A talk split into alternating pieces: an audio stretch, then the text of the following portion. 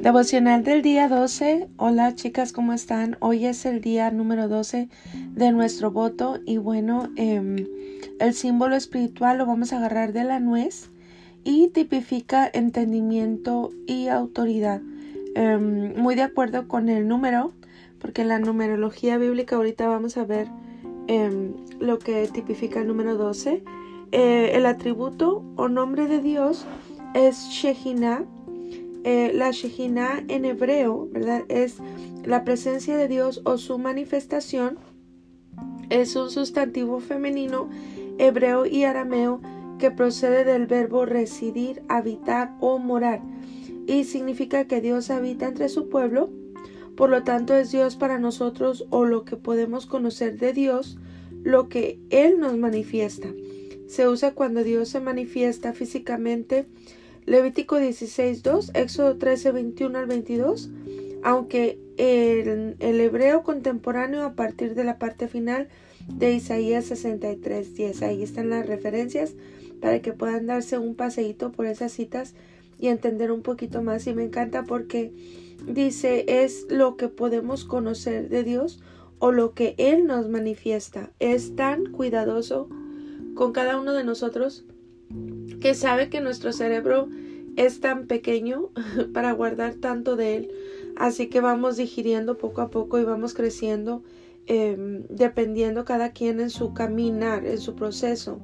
Eh, aún así nunca llegaremos, chicas. O sea, la sabiduría es infinita totalmente y bueno, como lo dije alguna vez, no hay un cerebro humano donde quepa tanta sabiduría. Chicas, hoy vamos a hablar acerca de eh, algo muy importante porque ya hemos hablado acerca, nos estamos dando cuenta de cuáles son em, algunas leyes espirituales de Dios. Eh, hablamos de la que predomina más fuerte, que es la ley de hierro, la, la ley de la siembra y la cosecha, ¿verdad? Y hemos hablado también de cómo funciona Em, el ser humano, ¿verdad? Eh, qué poder carga y bueno, el libre albedrío em, es para decidir de quién quieres ser tú un instrumento, ¿verdad? Dijimos que el corazón rashi o el corazón malvado es el que se presta para el oponente para hacer el mal. Em, son esas personas, ¿verdad? Que en algún momento de tu vida te hicieron daño, se dejaron usar y bueno, causaron estragos en tu vida. Eh, quizá que te ha costado levantarte, te ha costado em, volver a tener la estabilidad mental sana. O sea, ha sido em, procesos muy duros que yo sé que algunas de ustedes han vivido, entonces saben de qué estamos hablando. Pero también hablamos de enemigos internos, ¿verdad? Em, la, la Biblia, o el libro sabio, nos hable siempre la cortina de lo que no podemos ver con nuestros ojos naturales. Em, quiero decirte que el libro sabio es real y bueno, ah, no porque eh, ha pasado el tiempo dejan de existir eh, seres espirituales, ¿verdad? Eh, que vienen a, a ser tus enemigos, ¿verdad? En tu interior. Estoy hablando de espíritus malignos, estoy hablando de demonios. Todo el ministerio de Yeshua él estuvo sanando y liberando. ¿Liberando de qué? ¿Verdad? Vamos, vamos entendiendo un poquito el concepto porque, eh, bueno, yo sé que hay mucha gente que lo sabe y bueno, eh, es muy obvio, ¿no? Eh, que hay entes de oscuridad que poseen, llegan a poseer a las personas de tal manera que ellos ya no tienen control de ellos, ni de su cuerpo, ni de sus almas. Em, esto por el pasar del tiempo no ha dejado de suceder. Esto sucede y estamos estudiando cómo funcionamos nosotras chicas. Hemos dicho que somos casas, ¿verdad? Entre tantas cosas que nos compara el libro sabio. Y hemos dicho que cuando nosotros otorgamos un derecho legal al oponente al infringir eh, la instrucción, ¿verdad? Nuestra casa se craquea, nuestra casa empieza a tener esas grietas que se representan como la lepra. La lepra, si tú no sabes qué es, es una enfermedad horrible. Es como ir pudriéndose tu cuerpo en vida. eh, de tal manera que a veces se te caen pedazos de carne y no te das cuenta. Eh, eso es la lepra y bueno, también se representa la lepra en el libro sabio como el pecado, aquella gente que ya tiene su conciencia totalmente cauterizada y no se da cuenta de que están siendo instrumentos del oponente para destruir, para hacer daño. Y tienen esa, esa conciencia tan cauterizada que no lo notan, no, o sea, no lo entienden, no lo pueden ver. Entonces, em, vamos entendiendo lo que es esto. Em, al menos del grupo donde yo alguna vez pertenecí, em, la gente no creía que podía tener estos espíritus dentro de ellos mismos. Era una ofensa que tú le dijeras a alguien que tuviera un espíritu, ¿verdad? Que estuviera influenciado por un espíritu. Hay una diferencia entre influenciar a poseer. Y bueno, em, por eso siempre hay que ungir nuestro cuerpo, hay que ungir, acuérdate que cada parte del cuerpo representa algo y bueno, em, la gente, ¿verdad? Muchas veces se va a ofender. Si tú le dices algo como esto, y espero que tú, ¿verdad? Tengas la madurez para escuchar. Eh, pero en el libro sabio eh, me voy a ir a Mateo en el capítulo 7, a partir del verso 24, dice aquí, la mujer Fenicia, levantándose de allí, Yeshua se fue a la región de, Tira, de Tiro y entrando en una casa no quería que nadie lo supiera, pero no pudo pasar inadvertido, sino que enseguida, al oír hablar de él, una mujer cuya hijita tenía un espíritu inmundo, fue y se postró a sus pies. La mujer era gentil Quiere decir eso, chicas, que no era del pueblo de Israel. Dice aquí, eh, la mujer era gentil, sirofenicia de nacimiento, y le rogaba que echara al demonio fuera de su hija. Y Yeshua le decía, deja que primero los hijos se sacien, pues no está bien tomar el pan de los hijos y echarlo a los perrillos. Es cierto, Señor, le dijo ella, pero aún los perrillos debajo de la mesa comen las migajas de los hijos. Yeshua le dijo, por esta respuesta vete, ya el demonio ha salido de tu hija. Cuando ella volvió a su casa, halló que la niña estaba acostada en la cama y que el demonio había salido. Quiero resaltar este punto donde dice aquí, eh, Yeshua en su respuesta, deja que primero los hijos se sacien, pues no está bien tomar el pan de los hijos y echarlo a los perrillos. La liberación es el pan de los hijos quiero repetir una vez más, la liberación es el pan de los hijos. Quiere decir que aunque tú pertenezcas a un grupo religioso, tú no quedas exento de la influencia de estos espíritus en tu vida. ¿Cómo entran a tu vida? ¿Cómo, cómo se manifiestan? A través de malas decisiones, a través de errores que cometes, a través de golpes que la gente te da, aquellos instrumentos del oponente que vinieron a, a fregarte la vida. O sea, todos esos espíritus están ahí influenciando y son tus enemigos internos. Entonces tenemos que em, ver cómo nosotros podemos ser libres totalmente. Y esto es algo, chicas, que no termina eh, después de una confesión, eh, cuando tú eh, te decides, ¿verdad? Por Dios y todo eso. No, esto es una lucha constante. Por eso uno tiene que cuidar su casa. ¿sí? Todo mundo somos casa. Em, también se compara al ser humano solamente al creyente como un templo. Cuando una persona se decide a tener una experiencia personal, a rendir su ego, a rendir su yo, a proponerse su corazón, a tomar el dominio propio, ¿qué es lo que sucede? Hay una comunión, hay una comunión dentro de tu corazón. Dice que Él entra y cena contigo. ¿Qué quiere decir eso?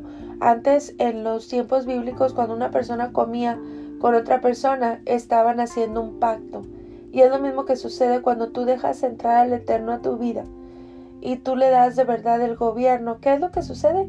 Que Él empieza a tener esta comunión contigo y empieza a Él encargarse de ti, a enseñarte si tú te dejas, porque Él está ahí, en todo lugar. Entonces, ¿qué quiere decir toda esta porción que acabamos de leer en Marcos? Quiere decir que nosotros tenemos que mantener nuestra casa limpia. Otra de las cosas que representa esto en nuestro cuerpo, chicas, fue cuando el Eterno encontró a vendedores eh, haciendo negocio en el atrio de su casa. Sí, si tú vamos profundizando un poquito más en eso, el, su casa representa tu cuerpo, ¿sí? Solamente el creyente es el que se convierte en templo. El lugar santísimo es, tu espíritu, donde se genera la vida. El lugar santo es tu alma. Y los atrios es tu cuerpo. ¿Qué quiere decir eso? Que em, los demonios solo pueden poseer el cuerpo, pero no el alma, a menos de que alguien se le entregue voluntariamente. Sí, quiere decir que los estragos están en el cuerpo. Entonces, vamos eh, entendiendo un poquito cómo funcionamos desde la sabiduría de la Torah. Entonces, nosotras tenemos armas, dice que nuestras, las armas de nuestra milicia no son carnales, sino poderosas en Dios para destrucción de fortalezas. Tenemos la Torah. La Torah es una arma, es una espada más cortante que dos filos. Nosotros fuimos dejados, eh, eh, nunca nos, el Eterno nunca nos mintió. Sí, él, él dice en su palabra que en el mundo tendríamos aflicción, pero que confiáramos porque Él ha vencido el mundo. También dice en otra porción que Él nos deja en medio de lobos rapaces. ¿Qué quiere decir eso? Estamos en un terreno hostil. En este, en este mundo, en esta existencia, en esta vida, estamos en un terreno hostil. Quiere decir que nuestra guerra es constante. De hecho, nos llama fieles soldados de Él. ¿Qué quiere decir eso? Que hay que una guerra que pelear todo el tiempo, todos los días. Lo importante es saber pelear desde la victoria. Y para pelear desde la victoria, tú tienes que estar sano, tienes que identificar tus áreas, tienes que sanarte, ser responsable y mantenerte saludable. Sí, en todos los aspectos. Y bueno, me encanta, me encanta eh, cómo la Torah nos enseña cómo ser victoriosos. Y bueno, eh, nosotros tenemos armas poderosas yo te he hablado un poquito acerca en este voto de lo que es la gematría, de repente la numerología y todo eso. Bueno, em, recuerda que la Torah son códigos. Todos ellos son códigos, ¿verdad? Todos los capítulos y versículos, todos los números tienen un símbolo de, lo que está ahí debajo de esos números y ahí se encuentran los códigos para poder destruir al oponente. ¿Cuál oponente? Los oponentes externos y los oponentes internos. Toda esa gente que sufre de depresión, la gente que sufre de culpa, eh, esa gente que sufre de malos recuerdos, eh, ataques de ansiedad, pánico, todo eso es provocado, es influenciado por esos enemigos internos, el odio, el rencor, la ira, todo eso está ahí influenciando y bueno, llega el momento en que tú cedes, ¿verdad? Tu libre albedrío y lo manifiestas en tu cuerpo. Entonces, em, Él quiere venir a darnos su shalom. Su shalom es prosperidad, es paz, es abundancia en todos los sentidos, eh, pero Él no va a venir a hacer una obra donde todo está en desorden. Primero Él viene a poner orden y es lo que está poniendo orden a través de este voto en nosotras chicas. Así que bueno, vamos eh, con todo nuestro corazón Em, poniendo este, este voto en sus manos y cumpliendo la propuesta que nos hicimos, ¿verdad? De hacer estos 21 días. Bueno, vamos a estudiar un poquito acerca de cómo estamos formados. Hay tres puertas eh, fundamentales. Por ejemplo, el día de ayer yo te dije que la mente es eh, la puerta al alma, ¿verdad? Y bueno, eh, realmente tenemos 12 puertas en el espíritu, 12 puertas en el alma, 12 puertas en el cuerpo. Ahorita te voy a explicar un poquito más. Pero hay tres puertas fundamentales o principales al, en nuestro ser, ¿verdad? La puerta al alma, dijimos que es la mente, ¿verdad? La puerta al cuerpo es la boca. Y la puerta al espíritu es el alma. Entonces, Santiago 2.26 dice, porque el cuerpo sin el espíritu está muerto. También la fe sin obras está muerto. Y muy lógico con lo que es em, palpable. ¿Por qué? Porque eh, dice aquí que el espíritu, ¿verdad? Dice el cuerpo sin el espíritu está muerto. En el espíritu, el espíritu es el que genera la vida. Y el espíritu está en los huesos. Y en los huesos, comprobado médica y científicamente que ahí es donde se regenera la sangre y ahí se produce. Entonces, la sangre dice la escritura que es vida. Y bueno, y también dice aquí que la fe sin obras está muerta. Esto significa que el Espíritu es quien le da la vida al cuerpo, ¿verdad? Y em, siempre que nosotras, y, y tenlo esto muy presente, siempre tenlo en mente para que una lo compruebes y otra para que estés lista. Pero siempre que nosotras. O los, más bien los hijos del Eterno, los creyentes, eh, a mí me han preguntado muchas veces, ¿qué religión eres? Y, y yo digo, yo no soy de ninguna religión. Yo soy creyente porque creo. De nada me sirve tener una religión y no creer y no conocer al Dios vivo. Entonces, em, realmente yo soy creyente y eso me permite em, poner en una balanza. ¿Por qué? Porque tengo un cerebro ¿verdad? Poner en una balanza la sabiduría que no solamente la encuentro dentro de un recinto, de una iglesia. La sabiduría, dice la escritura, clama en las calles. Está por todos lados la sabiduría, ¿verdad? Entonces vamos, em, vamos percibiendo a Dios eh, de acuerdo a tu esencia y tu propósito de lo que tú eres. Te voy a decir algo, dice la escritura, que aunque seas muy torpe, no extraviarás el camino. Si te tomas de su mano, aunque seas muy, muy torpe, no extraviarás el camino.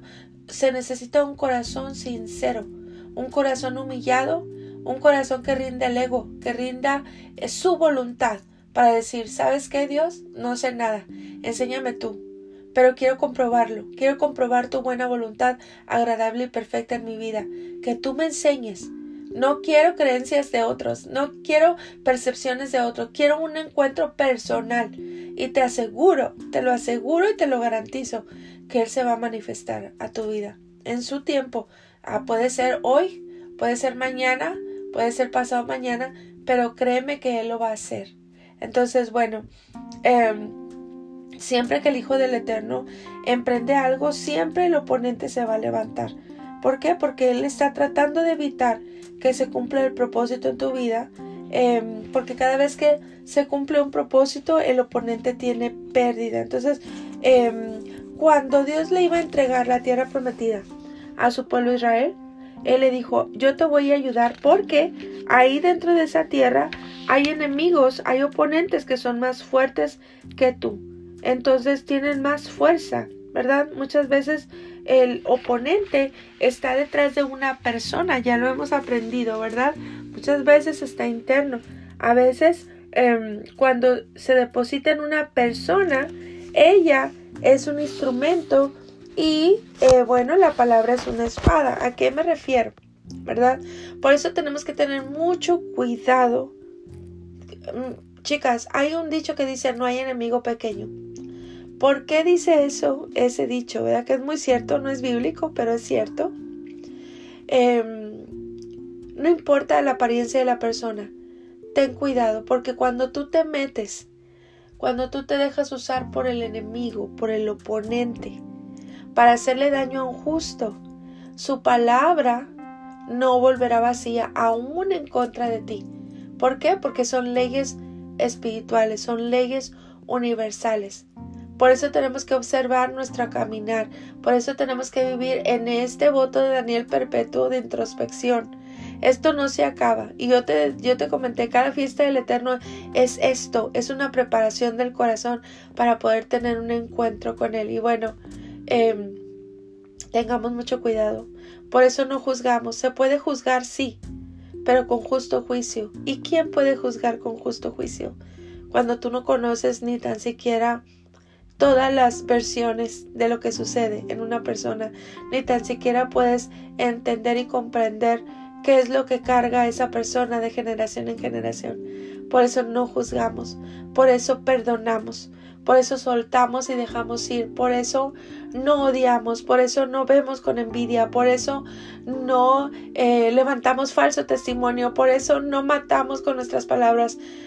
¿Se fijan cómo eh, el guardar nuestro corazón nos permite vivir en bendición porque la escritura se cumple para buenos y malos. Entonces hay que tener mucho cuidado en meterte con una persona que sabe orar, con una persona que tiene un corazón noble y un corazón bueno, porque su palabra no va a volver vacía. Así que tengamos mucho cuidado, chicas, con todo lo que hacemos en nuestra vida. Observémonos y cada vez que cometamos un error, vamos corriendo al Padre, ¿verdad? Entonces, ¿por qué? Porque la palabra es una espada, ¿sí? El cuerpo es la parte fisiológica del ser humano. Eh, porque tenemos cuerpo, pues dormimos, corremos, caminamos, descansamos. Por medio del cuerpo, el ser humano tiene contacto con la tierra. Por eso, eh, cuando tú caminas descalzo, es el contacto con la tierra. Cuando una persona está en coma, se le dice que está en coma porque está en cama y sus pies no pueden tener ese contacto con la tierra. Entonces, por eso el oponente necesita cuerpos para hacer daño. El, el alma está formada por el intelecto, las emociones, los sentidos y la voluntad, y en el alma está el yo de la persona. Eso es lo que nos distingue a ti y a mí, que aunque seamos mujeres, ¿verdad? Aunque seamos, tengamos muchos rasgos similares, somos mamás, somos emprendedoras, somos mujeres creyentes, somos mujeres espirituales, porque estamos en este voto, eso me dice eso, ¿verdad? Aunque seamos muy parecidas, ¿verdad? Lo que nos distingue de los demás es el alma, porque el alma es el yo de la persona. Ahí es donde decimos si la persona es buena o es mala. El alma es lo que usa el oponente para convertirte en un instrumento y cuando el corazón es perverso, él utiliza a la persona para hacer daño. Entonces hay que tener cuidado de solamente dejarnos usar por el Dios vivo. El oponente es un espíritu maligno caído. Él necesita un cuerpo para materializarse en la tierra. Y es lo mismo eh, el alma que el corazón y la mente. Siempre que ves en la escritura alma o corazón o mente son las mismas cosas de lo que está hablando. Entonces, bueno, porque yo te dije que teníamos 12 puertas en el alma, 12 puertas en el espíritu y 12 puertas en el cuerpo. Nosotros somos una mm, como una metáfora del pueblo de Israel. Ellos eran 12 tribus, ¿verdad? Vemos a Moisés que estuvo 40 años en entrenamiento. ¿Qué es el número 40? Vamos a hablar un poquito de numerología en este devocional. El número 40 representa un cambio de periodo a otro o un nuevo despertar o un nuevo comienzo. Eh, se representa también por las almendras porque es un nuevo comienzo.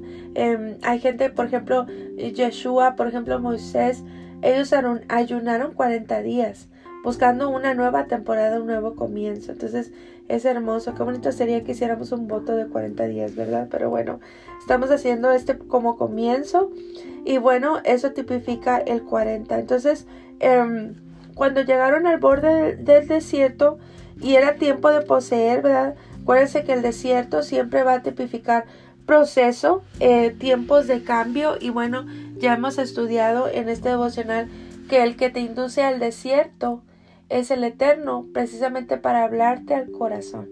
Pero dice que cuando llegaron al borde, ¿verdad? Del el desierto, era tiempo de poseer, ¿verdad? Em, bueno, el 5, eh, porque estamos hablando de qué fue lo que sucedió eh, con el pueblo de Israel. Ellos tuvieron un gran proceso en el desierto y la finalidad era llegar a Canaán, que era la tierra prometida, la tierra que fluye leche y miel. ¿Verdad? Leche y miel, ¿qué quiere decir? Lo básico, es la provisión. Eh, la leche es, es el cuidado de Dios. El, la miel eh, dijimos que tipifica sabiduría, entendimiento, ¿verdad? Y bueno, entre muchas otras cosas más. Eh, pero bueno, de la tierra prometida habían traído mucha fruta. Y bueno, cada fruta tiene su simbolismo y era una tierra muy próspera, ¿verdad? Pero vemos que al tiempo de llegar a poseer, cinco de las tribus poseyeron, pero siete de las tribus no poseyeron. ¿Qué quiere decir eso? Bueno, siete es un número muy importante porque el siete es, es el cierre de ciclo. Eso, eso tipifica, entre otras cosas, también em, tipifica perfección. Eh, la palabra siete viene de la raíz en hebreo Em, que significa estar completo, satisfecho, tener suficiente, ¿verdad? Y de la palabra Shabbat, que tiene una raíz en la palabra Shabbat. Y Shabbat tipifica muchas cosas. Em, eh, la, el día eh, sábado em, es el día que descansó el Eterno. Y bueno, eso lo puso como, como un pacto perpetuo para todas las generaciones. Y bueno, es, es hermoso porque tipifica su provisión, prosperidad, eh, muchísimas cosas. Entonces, bueno, viene esta raíz en esta palabra, ¿verdad? En, en lo que son eh, las escrituras, en el libro sabio, hay muchas cosas que tomarse en cuenta cuando tú quieres estudiar y sacar todo el contenido de una porción.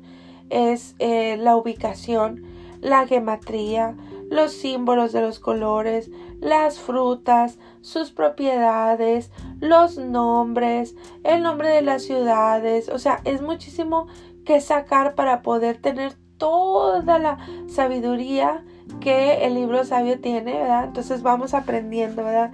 Eh, cuando vemos que em, hay una, una lista de los reyes que Moisés derrotó, eran seis reyes, cada uno de ellos tiene un mensaje para nosotros, tiene un significado, ¿verdad? Y bueno, em, básicamente son enemigos a los que tú y yo nos enfrentamos el día de hoy, ¿verdad? Em, el pueblo de Israel se utiliza como esta metáfora, ¿verdad? Las doce tribus de Israel eh, tipifican las puertas de tu ser y cada una de ellas tiene un significado. Eh, voy a ver si mañana en el devocional puedo darte qué tipifica cada una, ¿verdad? Para que tú entiendas cuáles son esas puertas y dónde se ubican en tu ser, ¿verdad? Em, y, la palabra poseer, porque estamos hablando de que ya era tiempo de poseer, ¿verdad? Las doce tribus ya habían pasado por el proceso.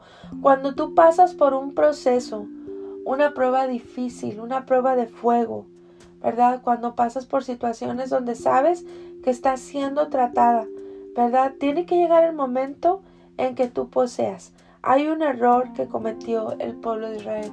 El pueblo de Israel poseyó cinco, cinco lugares, cinco ciudades, pero quedaban eh, siete tribus sin poseer. Y bueno, vemos más adelante que ellos negociaron con eh, algunos de los pueblos de Canaán.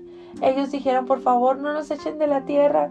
Eh, queremos pagarles tributo, ¿verdad? Pero déjenos quedar aquí. Y bueno, eh, algunas de las tribus cayeron en esa trampa, pero al pasar del tiempo, esas, eh, esas gentes, esas ciudades tributarias dominaron a Israel en su propia tierra.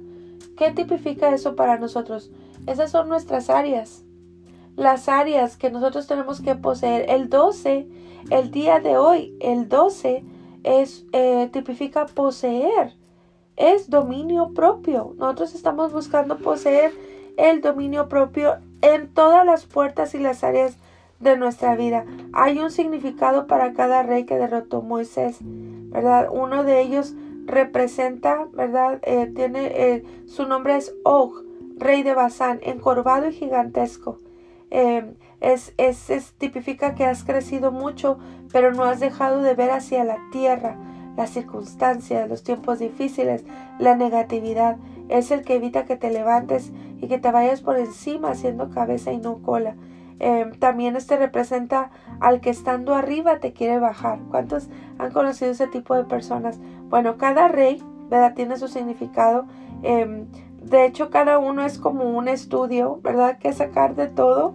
Así que bueno, quería darte una idea. Eh, bueno, por ejemplo, otro de los reyes sean rey de los amorreos, ¿verdad? Su nombre significa arrancar, barrer o limpiar. Habitaba en Esbón. El cálculo o cuenta gobernaba desde Aoroer, eh, desnudo o desnudez. Em, y bueno, ¿qué quiere decir eso? Es, es el que te exprime, ¿verdad? Por ejemplo, los religiosos em, confunden la humildad con la pobreza, ¿verdad? Es el que te exprime, el que dice, no, eh, mientras más pobre, más humilde. Bueno, son creencias, chicas, y tan limitantes, pero la Torah no habla de eso. Y cada uno de esos reyes tipificaba algo, un enemigo eh, de nosotras aún hoy en día. Entonces, em, tenemos que identificar esos enemigos. Hay enemigos territoriales, atmosféricos eh, y humanos. Entonces vamos identificando eso en nuestra vida eh, dijimos que el 7 representa perfección. Eh, la palabra 7 viene del hebreo em, perfección o plenitud, ¿verdad? Y puedes aplicar el significado de los números tanto para bien, para mal. Por ejemplo, el 7, perfección en plenitud o maldad. O sea, el 7 y los números se utilizan, eh, tienen su, significado para bien o para mal. ¿Verdad? Vemos que el 5, porque dijimos que 7 no habían poseído, y el 5 indica eh, responsabilidad hacia los hombres. Eh, y bueno, ya más adelante vemos dos veces el 5 mide nuestra responsabilidad con el Eterno y bueno, también es un estudio hablar de todo esto, ¿verdad? Pero el 12, el día de hoy, el 12, Dios lo escogió para expresar administración, perfección, el gobierno eh, o gobierno divino, dominio propio, ¿verdad? Control. Eso es lo que estamos logrando en este día 12. Estamos conquistando el dominio propio. No sé cómo te has sentido, pero a estas alturas, eh, las personas que han hecho su voto fielmente, tu cuerpo ya no te está pidiendo azúcar, tu cuerpo ya no te está pidiendo harina, no te está pidiendo levadura, no te está pidiendo em, carne. ¿Por qué? Porque estás llegando a conquistar este dominio propio. De hecho, em, quiero decirte que si tú estás batallando con tu forma de comer, por adicciones, por hambre emocional, por lo que sea, bueno, este voto de Daniel puede ser el pasadizo para tu libertad, para que tú puedas vivir una vida abundante, saludable a partir de este voto. No volver a lo mismo de antes, sino seguir eh, comiendo sano. Eh, Yeshua comía de esta manera, solamente le agregaba pescado porque le gustaba el pescado. Así que bueno, este, ahí tenemos un secreto, ¿verdad? Bueno, em, hay un salmo en la escritura. Quiero hablarte acerca de nuestras almas porque hemos hablado ya algunos devocionales de nuestros enemigos, ¿verdad?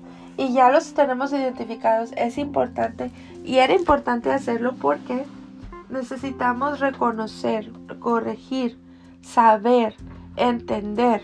¿verdad? Mucha gente mm, está en la creencia de que no, no, no, no, no, no le diga nada a esta persona porque nuestra lucha no es contra sangre ni carne. Y bueno, eso te hace, quiero, que entiendas algo, mira, hay mucha lógica y mucho sentido común en lo que Dios hizo de nosotros. Cuando tú, um, tu dignidad es pisoteada, cuando alguien te falta el respeto, cuando alguien te ofende y tú no dices y expresas nada ah, científicamente en tu cuerpo, ¿verdad? Hay gente que no, que no le lastima. Si has llegado a esa altura, felicidades. ¿verdad? Pero hay gente, ¿verdad? Que por guardar una apariencia o por decir, ay no, nuestra lucha es contra, es contra espíritus, no es contra la carne, contra los seres humanos. Cuando tú te reprimes y te guardas un coraje, aceptas una falta de respeto, em, y no te estoy diciendo que te vayas a los puños. Tú sabes dónde quieres estar, tú sabes dónde puedes estar. Déjame decirte que donde em, hay respaldo de Dios, hay gracia. Donde tú vas y te valoran, hay respaldo. Y eso tipifica que vas en un camino correcto, de acuerdo a tu propósito. Em, hay mucho que hablar de esto porque hay mucha gente que dice, oh, ya estoy aquí, aquí Dios me puso y se plantan como un árbol. Quiero decirte que los tiempos cambian del creyente, que hay lugares que te vas a tener que ir. Y está bien, está bien porque no eres un árbol. A mí sí eres un árbol de acuerdo a la Torah, pero estamos hablando de un árbol que está plantado junto a corrientes de agua, que da su fruto a su tiempo y su hoja no cae. ¿Dónde estás plantado? Tú tienes que ver. Y no estoy hablando acerca de, eh, de un recinto o una institución. Eso es muy poquito. O sea, estoy hablando de eso y de todo, de lo que es tu vida en general. ¿Dónde estás parado? ¿Dónde estás? ¿A, a qué grupo perteneces? ¿Te tratan con dignidad? Una persona que reprime y se come las faltas de respeto, se come las ofensas, se come la falta de respeto de tal manera que se aguantan estar en un lugar sabiendo que eh, están ofendiéndole, ¿verdad? Y no le permiten hablar o decir nada, tu cuerpo se enferma, tu cuerpo es el que paga la factura. Quiero preguntarte, ¿tú crees que esa es la voluntad de Dios? ¿Que tu cuerpo se enferme? ¿Tú crees? oh, somos seres humanos. Quiero que entiendas eso. Somos seres humanos y como seres humanos sentimos. Cada palabra, la misma escritura lo dice, que la vida y la muerte están en el poder de la lengua. ¿Por qué vas a quedarte donde hay ofensa? ¿Por qué vas a quedarte donde alguien no te respeta? El simple hecho de ser un ser vivo, y no solamente estoy hablando de seres humanos, estoy hablando de animalitos y estoy hablando de plantas también. El hecho de ser un, ser vivo eh, hace que tú tengas dignidad y que merezcas respeto. Entonces vamos viendo, ¿verdad?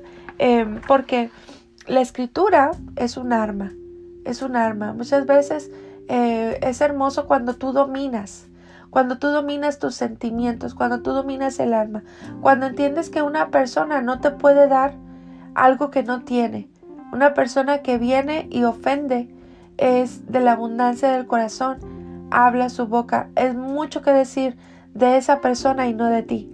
Si tú has comprendido eso y eres una persona madura, te aseguro que es muy difícil que alguien mueva tus sentimientos o tus emociones. Pero si eres débil todavía, ¿verdad? Bueno, déjame decirte esta verdad. Em, el mundo es muy grande. El mundo es muy, muy grande. Las oportunidades son muchas. Hay mucha gente en el mundo, mucha gente que quiere estar contigo, hay mucha gente que te quiere valorar, hay mucha gente que te necesita, hay algo que tú tienes que esa gente necesita. Y bueno, eh, ¿cómo nos defendemos? ¿Cuáles son nuestras armas? Quiero decirte que eh, cada escritura tiene sus códigos y a mí me encanta eh, como arma de guerra los salmos. Los salmos esconden atributos de Dios, códigos impresionantes eh, y bueno, cada salmo tiene su eh, su numerología, su significado, sus atributos. Yo tengo una gran lista eh, del Salmo 1 al 150, pero te voy a dar unos ejemplos. Por ejemplo, el número 1, Salmo número 1, la promesa del obediente, para dar fruto como creyente, replantar. Cuando alguien pierde a sus bebés, emprender algo nuevo. Este salmo se usa para orar sobre esa persona. Eh, número 3, por ejemplo, enfermedades, eh, dolor de cabeza. Si tienes dolor de cabeza, toma tres saguitos de agua, el Salmo 3.3 y acuéstate a dormir, se te va a quitar. Esa es medicina, la escritura es medicina para todo. Enfermedades en los huesos, afán, ansiedad. también se utiliza el Salmo 3 contra un enemigo implacable tres veces cuando se acaba el día ¿verdad? Y durante tres días seguidos son armas poderosas y el, y el Eterno empieza a mover sus piezas y él empieza a defender a, su hijo. Se levanta el Shaddai y dice, con mi hijo no. Y ahí es donde ves la protección de Dios, donde tú no tienes que mover un dedo, ni tan siquiera tienes que abrir los labios, y Él es el que defiende, y tu propio enemigo, la trampa que preparó para ti, cae en ella. Es increíble. ¿Por qué? Porque la palabra de Dios es real. Ahora, nosotros tenemos que cuidar nuestro corazón. Ya lo dijimos, tener un corazón perdonador, orar desde la misericordia, pero no podemos evitar la ley de hierro, la siembra y la cosecha. Entonces, eh, otro ejemplo, por ejemplo, el, el Salmo 7 para ahuyentar a los enemigos y alejar al poderoso y agresivo. Em, te voy a decir otro, por ejemplo, el Salmo 12, que fue el que utilizamos cuando nos ungimos antes del voto, ¿verdad? Debilidad, pelear contra el espíritu de muerte, tomar gobierno, autoridad, cuando te sientas débil, salmo que irrumpe y declara la gloria de Dios. Eh, por ejemplo, eh, hay un versículo en el, Salmo 12, el número 8, cuando tus hijos les están haciendo bullying, ¿verdad? Es para que se esfumen mis enemigos, también lo puedes utilizar para ti cuando estás haciendo eh, todo el tiempo esas voces en tu mente, torturándote, llevándote la tristeza, eh, llevándote la culpa. Eh, bueno, este, este versículo, el, el Salmo 12, verso 8, ¿verdad? Saca el daño em, oculto a corto y mediano y largo plazo según las directrices de hierro con hierro se aguza y se necesitan los malos por un tiempo me libra de todo mal para que tus enemigos huyan. Bueno, cada salmo y cada verso tiene eh, una gematría, ¿verdad? Tienen códigos escondidos. El día de hoy vamos a, em, a, utilizar el Salmo 10. el Salmo 10 como guerra en todo lo que estamos haciendo. Em, Salmo 10 es para eh, quien tiene un enemigo. Ah, yo te pregunto el día de hoy, ¿cuáles enemigos son los tuyos? Yo tengo mis propios demonios que derrotar. Eh, no solamente influenciando o queriendo influenciar en mi vida, ¿verdad? Eh, siempre lo he dicho, em, una persona que sufrió depresión profunda, que sufrió, em, por ejemplo, el pánico, la ansiedad, eh, este es algo con lo que se pelea todo el tiempo, toda la vida. Siempre vamos a pelear contra este espíritu que te viene a poner en una cueva mental de depresión. Em, uno sabe, yo estoy segura que si alguna de ustedes ha pasado por depresiones profundas, tú sabes cuando empieza a venir eso a tu vida. Y tú tienes que levantarte y sacudirte el polvo y adelante, porque sabes que si caes otra vez en depresión es muy difícil salir. Bueno, es lo mismo con todas las cosas que suceden. Entonces, tú vas cuidando tu vida y utilizas las armas espirituales que Dios nos ha dado. ¿Cuáles armas? Su palabra. Entonces vamos aprendiendo em, cómo utilizarla. Hay una gran lista de eh, para qué son los salmos eh, hablando genéricamente porque cada versículo tiene su tiene lo suyo tiene su atributo entonces eh, ahí es donde vemos que realmente la escritura es medicina no solamente para el cuerpo también para el alma, para el espíritu. Entonces aquí es donde vamos aprendiendo a utilizar la escritura como arma de guerra, estas que no son carnales, sino son poderosas en Dios. Entonces prepara por ahí tu nuez, la nuez tipifica, dijimos sabiduría, que Dios nos dé sabiduría, que este día sellemos el dominio propio en nuestras vidas, aprendamos a tomar buenas decisiones en todo, desde qué comer hasta qué hablar, o sea, en todo, tus, tus decisiones y te aseguro que eh, la Torah te va a abrir camino. Lámpara es a nuestros pies su palabra y lumbrera a nuestro camino. Entonces vamos con el Salmo 10, ahí donde estás, prepara tus nueces, ponle la gematría, puede ser 12 pedacitos, 12 corazoncitos de nueces. Y vamos a leer este salmo, dice aquí, porque estás lejos, oh Hashem, y te escondes en el tiempo de la tribulación. Con arrogancia el malo persigue al pobre, será atrapado en los artificios que ha ideado. ¿Te acuerdas que te dije? El oponente siempre va a caer en su propia trampa. ¿Verdad? así es como trabaja eh, el Eterno o sus leyes espirituales. Cuando un justo está tomado de la mano de Dios, no prospera, no prospera el ataque, ¿verdad? Eh, dice aquí el verso 3, porque el malo se jacta del deseo de su alma, bendice al codicioso y desprecia a Hashem. El malo por la altivez de su rostro no busca a Dios. No hay Dios en ninguno de sus pensamientos. Sus caminos son torcidos en todo tiempo. Tus juicios los tiene muy lejos de su vista. A todos sus adversarios desprecia. Dice en su corazón No seré movido jamás. Nunca me alcanzará el infortunio. Llena está su boca de maldición y de engaños y fraude. Debajo de su lengua hay vejación y maldad. Se sienta en acecho cerca de las aldeas, en escondrijos mata al inocente. Sus ojos están acechando al desvalido. Acecha en oculto como el león desde su cueva. Acecha para arrebatar al pobre, arrebata al pobre trayéndolo a su red. Se encoge, se agacha, y caen en sus fuertes garras muchos desdichados. Dice en su corazón Dios ha olvidado, ha encubierto su rostro, nunca lo verá.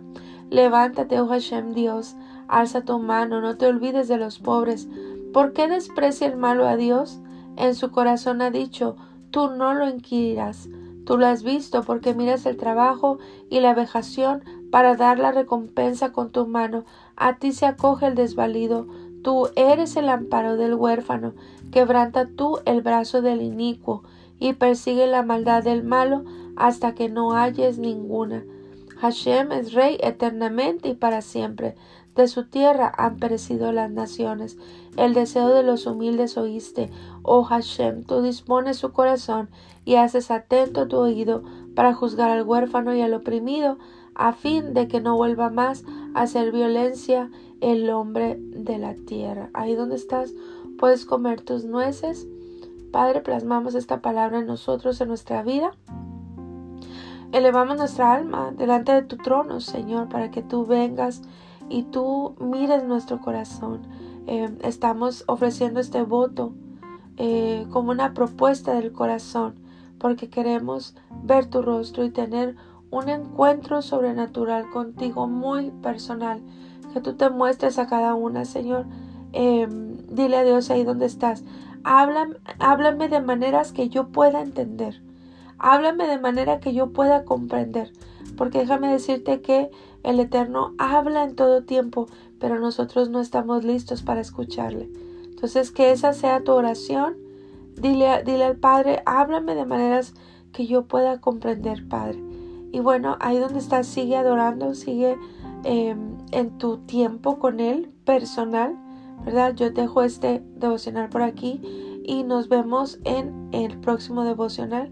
Eh, pero permanece ahí, permanece ahí adorando a Dios, entregándole todo. Eh, disfruta su presencia, enamórate de Él, porque Él es hermoso. Abrazos a todas, chicas.